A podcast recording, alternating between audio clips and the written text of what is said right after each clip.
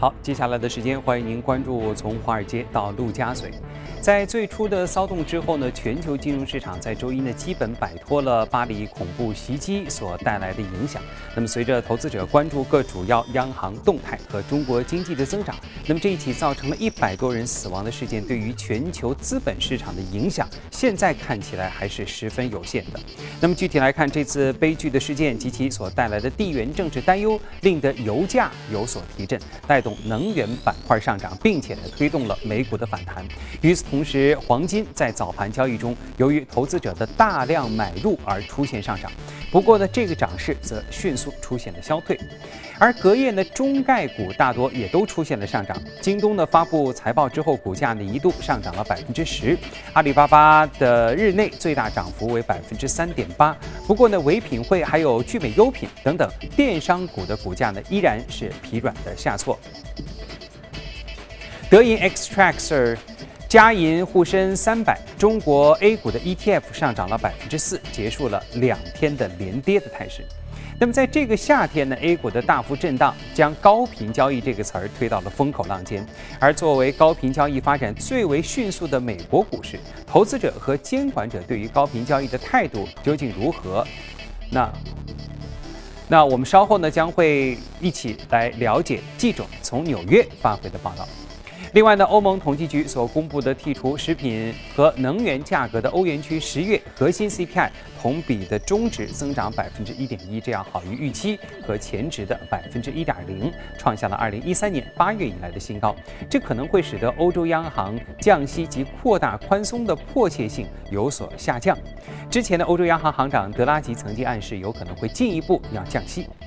另外呢，日本方面，日本政府公布了今年的第三季度日本经济呢按年率计算萎缩百分之零点八，这萎缩的幅度大大超过预期的百分之零点三，就意味着日本经济要再度陷入衰退。这对于日本首相安倍晋三结束通缩、重振经济增长的努力是一次最新的打击。好，那么浏览完宏观方面的消息，接着我们再来关注一下这个最新的隔夜美股收盘的表现。首先呢，我们和您一起来看到的是。首先，我们和你一起来看到的是，三大股指呢都出现了上涨。那道指呢上涨了百分之一点三八，那最新呢收报于一万七千四百八十三点零一点。纳指呢是上涨了百分之一点一五，最新呢是收报于四千九百八十四点六二点。那标普呢是上涨了百分之一点四九，最新呢收报于两千零五十三点一九点。好，那么接下来的时间呢，我们来关注一下隔夜华尔街最关注的焦点会是什么？机构又有哪些声音？我们来听听第一财经的记者葛维尔从纽交所发回的报道。周末发生在巴黎的恐怖袭击事件对美股的影响并没有预期中大。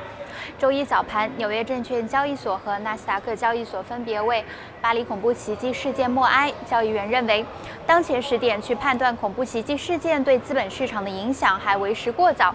市场也正在进一步消化这一消息，不过很明显的避险资金开始向美元资产转移。美国十年期国债收益率一度下跌到百分之二点二六以下，同时呢，美元开始继续走高。能源价格的上涨帮助提振美股上扬，导致走高一百五十点。交易员认为，现在还很难说这一事件是否会对市场预期中十二月份美联储的加息有太大的影响。法信银行的一位分析师在早晨的简报当中写道：“自九一事件以来，我们对待恐怖袭击的态度已经发生了很大的转变。其实，早在世贸双塔陨落之前，全球经济某种程度上已经出现了放缓。九一后，市场的恐惧更放大了这一事件的影响，但全球经济最终却又以顽强的韧性重新站了起来。而这一次，我们也将会这样。”主持人。好的，多谢维尔的连线介绍。那么具体到美股隔夜呢，又有哪些个股引起了市场的关注？那么同时呢，会对于 A 股产生什么样的联动效应？那么接下来的时间呢，我们将会和您一起来关注最新的情况。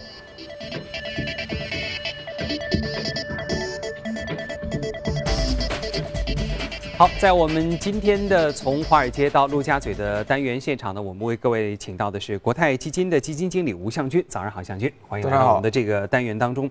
刚才呢，我们在节目当中也特别提到了这一次的这个巴黎恐怖袭击的事件，原本的市场的这个预期呢，会对于整个的资本市场产生比较大的这个波动，尤其呢是大宗商品市场和避险的这些呃像黄金等等这些品类。但是目前看起来，其实影响并没有那么大。那为什么会出现这样的一种出乎大家意料的这样的一种市场反应呢？呃，大家也是都舒了一口气。那个呃，整个呃周末呢，大家都猜是不是呃有黑天鹅事件会发生？对。呃，但是事实上，你看周一的话，美股还是上涨百分之一点几，几乎就没有任何的负面影响，而且还是可能是正面的影响。是。那么这个所谓正面影响是怎么来的呢？我们看到就是呃。法法国去轰炸这个叙呃这个叙利亚，嗯，然后呢，呃，当然不是 ISS 那部分叙利亚，不是其他的部分，是。那么造成这个呃石油的价格大幅上涨，那么石油价格带动了能源股的上涨，那么能源股带动了整个呃呃股市的上涨，那么。呃，二零呃零一年九幺幺的时候呢，当时确实呃恐怖袭击对整个全球的金融市场造成比较大的影响。嗯，那么当时，但是呃当时呢，就是世界和平已经很久了，大家没有这个想法，就是有恐怖袭击这个事件。但是从那以后呢，呃恐怖事件一次接一次，有在俄罗斯的，有在西班牙的，这次在法国的。那么法国呢？今年呃年初有一次，当时是袭击查理周刊事件嘛。是。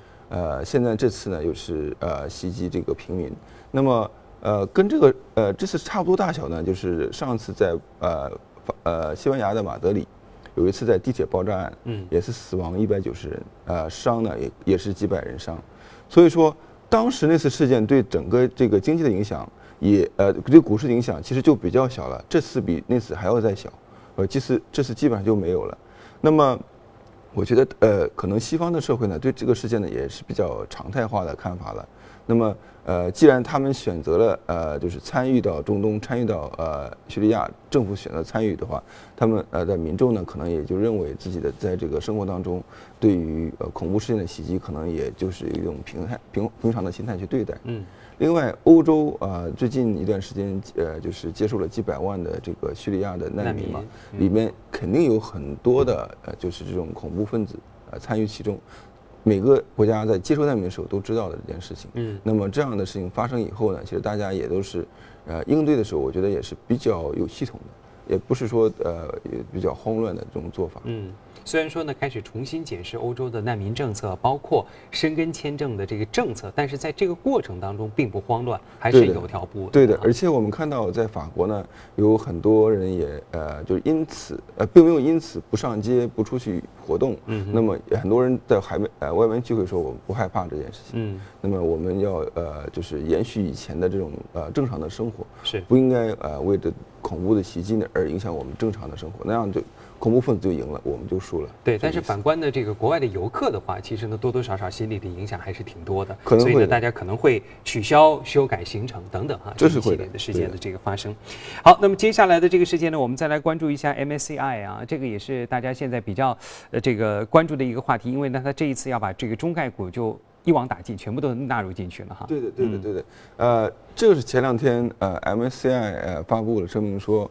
MSCI 中国要把所有的在美中概股一网打尽，嗯啊，包括阿里巴巴啊、百度这些超大型的股票。是。那么这个事情，很多人在问，是不是对 MSCI 呃纳入 A 股有没有呃什么样的一个启示的作用？从现在来看的话，暂时没有任何启示作用。MSCI 中国呢，呃，分两种，一个是 MSCI 中国，一个叫 MSCI 中国 A。嗯。那么 MSCI 中国是个原先早就有的一个呃指数，它主要包括的是中国在海外上市的一些呃股票，主要是在香港的股票。嗯哼。那么它都是流动性比较好的，而且就是这个海外的投资者可以直接买卖的。那么后来有一个 MSCI 中国 A 啊，就是呃中国所有的 A 股。那么这另外一个指数呢，但是因为中国的这个资本市场还不是呃完全呃这个自由进入的，那么。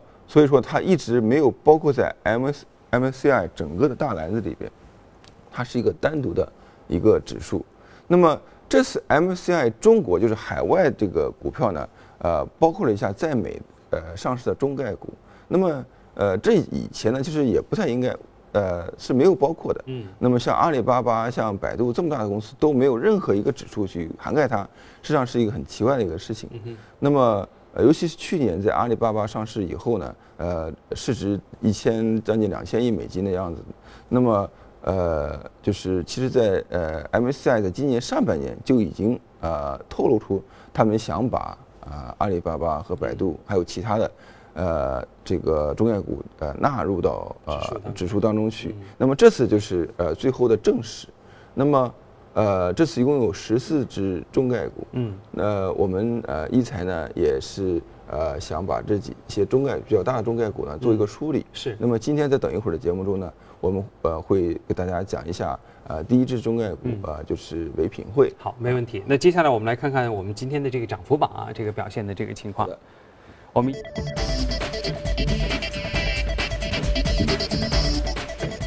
在行业涨幅方面呢，按照涨幅的这个高低来排的是基础材料、公共事业、工业品、科学技术和消费品。那另外呢，在涨幅榜上，我们看到，呃，涨幅最高的。这家企业呢是来自于通讯设备，之后呢是半导体、油气设备、商业服务和科技设备。那当中呢，今天呢我们要特别提到的是 Hanwha Hanwha QCell，这个我们跟向军来聊一聊这家企业吧，来吧。好的，好的，嗯啊，第二家企业就这家企业叫做汉华 QCell。韩韩华就叫韩华 QCell，那么它是一家韩国企业，叫韩韩华韩华集团的。那么韩华集团呢是呃韩国一家比较大的家族企业。那么他在呃二零一二年的时候，呃二零一零年的时候呢，二零一年对不起，二零一年的时候呢，收购了一家很大的中国的呃太阳能企业。嗯。呃，它就变成一个太阳能企业了。那么这家企业就是就是启动了，就是我们江对面的启动了，叫羚羊太阳能，嗯，也是在呃美国上市一家很大的太阳能企业。当时呢，也是太阳能企业一直都呃从零呃一零年以后就不太景气了嘛，那他就收购了这家企业以后呢，呃，这个市场也是一直在下跌。后来呢，他把呃德国最大的一家啊太阳能企业叫做 QCell，嗯，在二零一二年也收购了。那么这样的话呢，它就是涵盖了。呃，韩国、中国、德国，那么呃，QCell 呢有一个非常大的呃这个生产呃就这个厂，嗯，厂厂房呢在呃是呃在这个马来西亚的。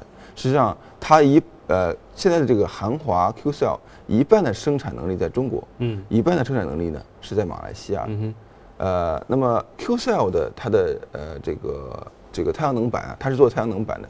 太阳能板的 QCell 太阳能板是呃全世界最好的几家之一了。那么现在它的整个的这个生产能力大概是呃全世界前三，呃相当的大。嗯，产量是吧？对，它的产量是相呃很大的。那么它主要的做法呢，事实上用中国的这部分在启动这部分在供应中国，然后呢呃这个马来西亚这部分呢供应美国。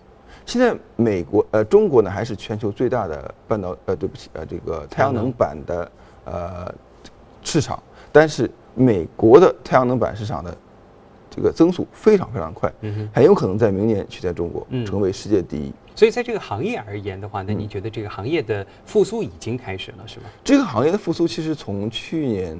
到今年都还不错，嗯，呃，那么呃前年大前年是最惨的两年，没错，对，嗯，那么呃主要的原因呢，还是呃呃这个前前两年比较惨的原因，主要是呃欧洲，欧洲原来是最大的市场，嗯哼，那么欧洲后来就是大家都呃财政不太好嘛，补贴就不够了，那么就这个市场就萎缩了，那么中国接接过了接力棒，那么。中国接了接力棒，现在以后呢，看来呢，呃，中国这两年上的也非常的快，嗯，但是这么快速上的呃这个上量之后呢，也有一些的问题，就是说它入网的问题，就是你发了电以后，嗯，入网啊这个效率呢就是啊不是特别高。那么美国呢，它一直是就是呃发展呢也比较快，但是是是落后于呃欧洲和中国的。但是呢，呃呃今天啊就是上周呢，我们看到。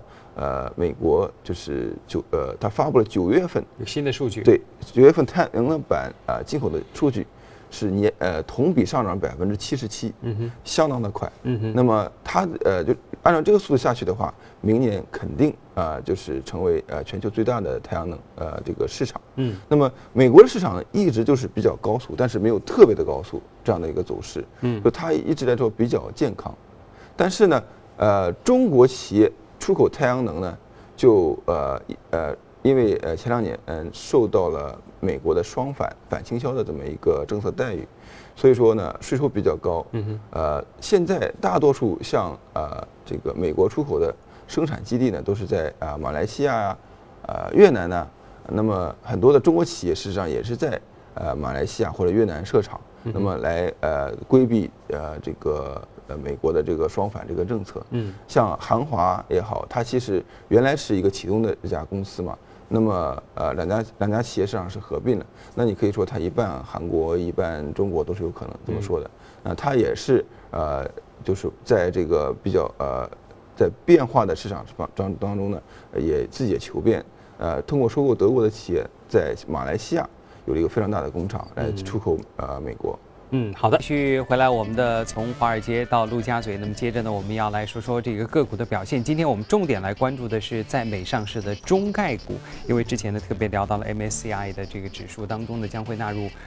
差不多全部的这个中概股哈，在美国的上市的这个中概股。那今天呢，我们特别挑其中的一个来讲。那因为我们知道这是一个系列，所以今天挑的第一家是唯品会。那您怎么来看这个唯品会它的这个股价的这个表现？因为我们知道最近好像股价跌了一下。对的，呃，嗯我们看看看到呢，最近呢，这个唯品会在是呃周五的时候跌了百分之二十多，是，那么周一的又跌了百分之八。我们特意把它挑出来呢，也是呃最近它的股价走势大家都看不太明白，嗯呃为什么是这样子的？那么唯品会我们知道是做特卖的嘛，或者闪购啊，都是可以这么说。那么它的呃这个呃形式销售形式是非常新颖的，所以在在过去几年的增长是非常的快。嗯哼，那么它上市两年多吧，呃，它的股价在美国上市两年多，呃，股价增长是是二十多倍，是应该是所有的中概股里边表现最亮眼的一只股票。嗯但是今年以来呢，这个公司的股价呢大跌了呃五十多，嗯百分之五十多，也是呃这个很多人看觉觉得看不懂。没错，呃，那么这个公司股价现在大概是呃七十多亿美金的样子，那么市值70多是对市值七十多亿，呃嗯，那么它的呃 PE 我们爱说呃一般喜欢说它的市盈率嘛，市盈率如果用二用一五年的这个盈利来讲的话呢，只有二十多倍，嗯哼，其实不算很高。那么为什么？呃，而且它的增长还是非常快的，大概五六十呃百分之五六十的增长啊、还是有的，在明年增长还有五十六十。那为什么股价就跌了一半？为什？么股价跌得这么凶呢？嗯一个就是它前几年呢，嗯前两年的时候呢，每个季度它的这个增长都是呃超越预期的，嗯每一个季度发季报。那么这个季度发季报发季报就是上周五发季报是头一回，嗯它不及预期，嗯但是不及预期只有一点点，但是这一点点就能足够让它的股价下跌这么多。嗯，原因有这么几个，就是说，在一个股票它上涨了几十倍之后，这上涨几十倍的时候呢，每一次都是超越预期的，每次超越预期的。那么第一次不超越预期的时候，第一次就是或者只是符合预期，或者是稍微低一点预期的话，我看到很多这样的例子，它的股价都会大幅度下挫。嗯那么就是为什么？就是大呃前面投资者和换人了，他觉得这个公司的这个增长，就是超越预期的增长已经结束了。嗯哼，那么我何必还要在在在在这里边待着呢？对那像一个滚雪球一样，嗯一个人这么想，两个人这么想，很多人这么想呢，就这个股价就下跌很快这洗。筹的过程。对啊，这是个洗筹的过程。那么在呃很多其他的高科技股，这种高速增长的高技高科技股呢，在这个成长过程中都有这样的阵痛，到目前为止，唯品会的股价一共是上涨了翻了多少倍了？呃二十多倍吧。已经有二十多倍了，对对对那自然这对个很多人获利的投资人都要对开始吸筹。对嗯他觉得没有再多再多上涨的空间了，就不能再给我再翻番或者更多的空间的话，我就走了。嗯哼，那么呃，另外一个呢，唯品会本身呢，它的这个盈利模式呢，也是有一定的缺陷的。嗯因为呃，这个闪购或者说是这个就是呃这种这种模模式到底能够持续多久？大家并它因为它是个小众的一个东西，对吧嗯？很多人非常忠实于忠实的这种用户也有的，但是呃，它不是一个大众型的产品。那么这个市场要做有多大才能够饱和，大家也不太清楚。嗯哼，另外一个呢，它在成长过程，呃，快速成长的过程中，也有一些它的管理方面的一些问题，也我们常常听说有什么假货呀，有什么其他的这些问题。但是呢，呃，每次基本上都能够管理层给出一个比较呃圆满的一个解决方案或者说法。但是呢，这种呃质疑呢，呃，也是一直跟着它在里边的。嗯。所以说，想让呃这个唯品会这样的企业，呃，它呃股，并不是说这次就他就没有再再没戏了。嗯哼。那么。它的成长中呢，都是有这样的阵痛的。嗯那么这个企业，我觉得呃有两个出路，一个出路呢就是它要呃 diversify，就是它要分散化，它不能只做特卖，因为特卖这个东西的话，可能是个潮流风潮，呃，它可能会监管方面或者是这个整个业态都有可能改变。嗯。那么呃就是呃，我觉得它要分散化，像以前的当当的话呢，也是从卖书变到了卖各种各样的百货。嗯。京东呢，从卖只卖电器。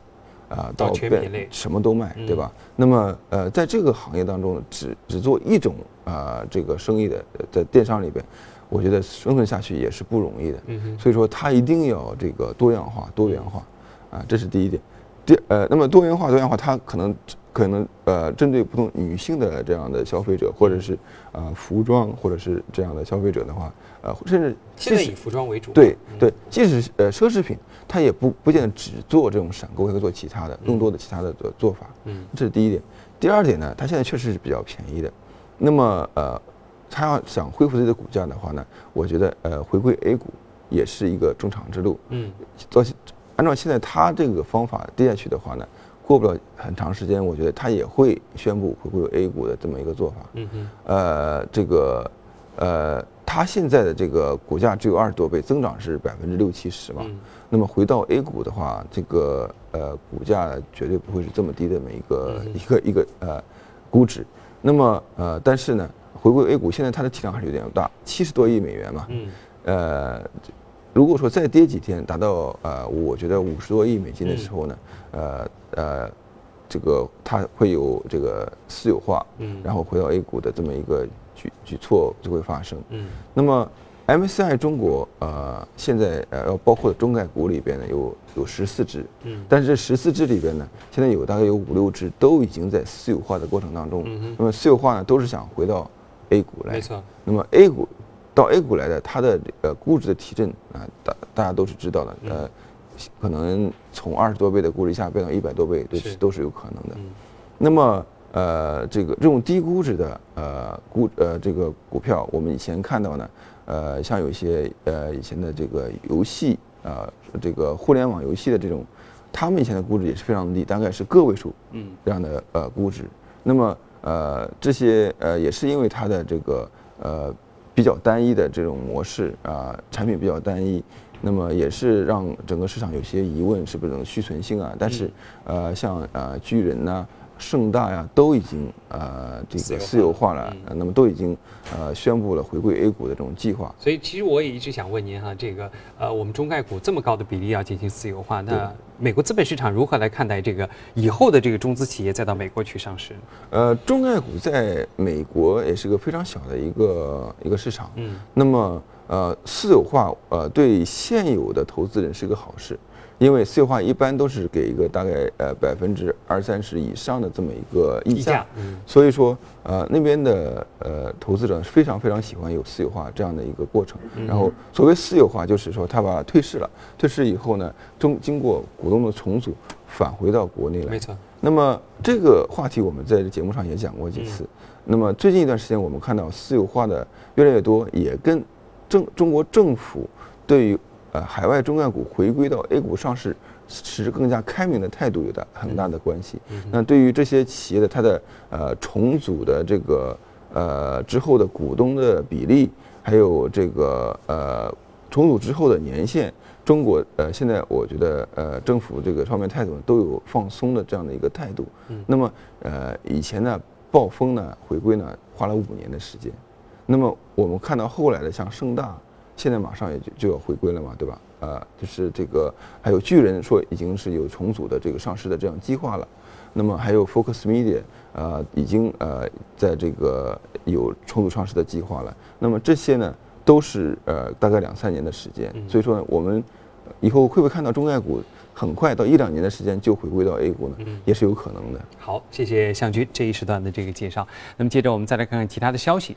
根据海外媒体的报道呢，监管文件显示，巴菲特旗下的伯克希尔哈撒韦公司呢，三季度的持仓从二季度底的一千零七十一点八亿美元提高到了一千两百七十四点一亿美元。那么期间呢是进行了通用汽车、IBM 和 ATT。那对于这个 AT&T 哈，那么对于最爱的这个沃尔玛的股票呢，巴菲特则选择了减持。另外呢，巴菲特还将其持有的高盛集团的股票呢减持了百分之十三。美国科技股光鲜的外表之下呢，也会有一些让人心酸的画面。那 Twitter 的，还有这个运动摄像公司 GoPro，还有可穿戴设备制造商 Fitbit，是过去三年里呢上市的明星的科技公司。那么近期呢，这三家公司却集体破发。当前呢，硅谷的创业公司保持非上市状态的时间越来越长，而 Twitter 等等他们的市场表现，在公开市场的遭遇，可能正是一个警示的信号。另外呢，德国的反垄断机构在周一表示，已经针对于苹果还有亚马逊的有声图书经销协议展开反垄断调查。此前呢，苹果和亚马逊的子公司签署的协议，即在苹果的 iTunes 的商店当中呢，要来出售有声图书，通过对方进行销售。根据新加坡联合早报的消息，瑞士信贷最新的全球财富报告显示，财富占到全球前百分之一的富人作用的财富占到了全球的比例，现在已经甚至超过了百分之四十八了。瑞信警告，贫富不均的加剧可能会引发经济衰退。从华尔街到陆家嘴，呃，再次谢谢这个向军来到节目当中。那么今天播出的内容也可以通过我们的官方微信公众号“第一财经资讯”来查看。有任何的意见和建议，也欢迎您呢继续来通过我们的公众号留言。同时，您还可以通过荔枝还有喜马拉雅电台搜索“第一财经”收听我们的节目。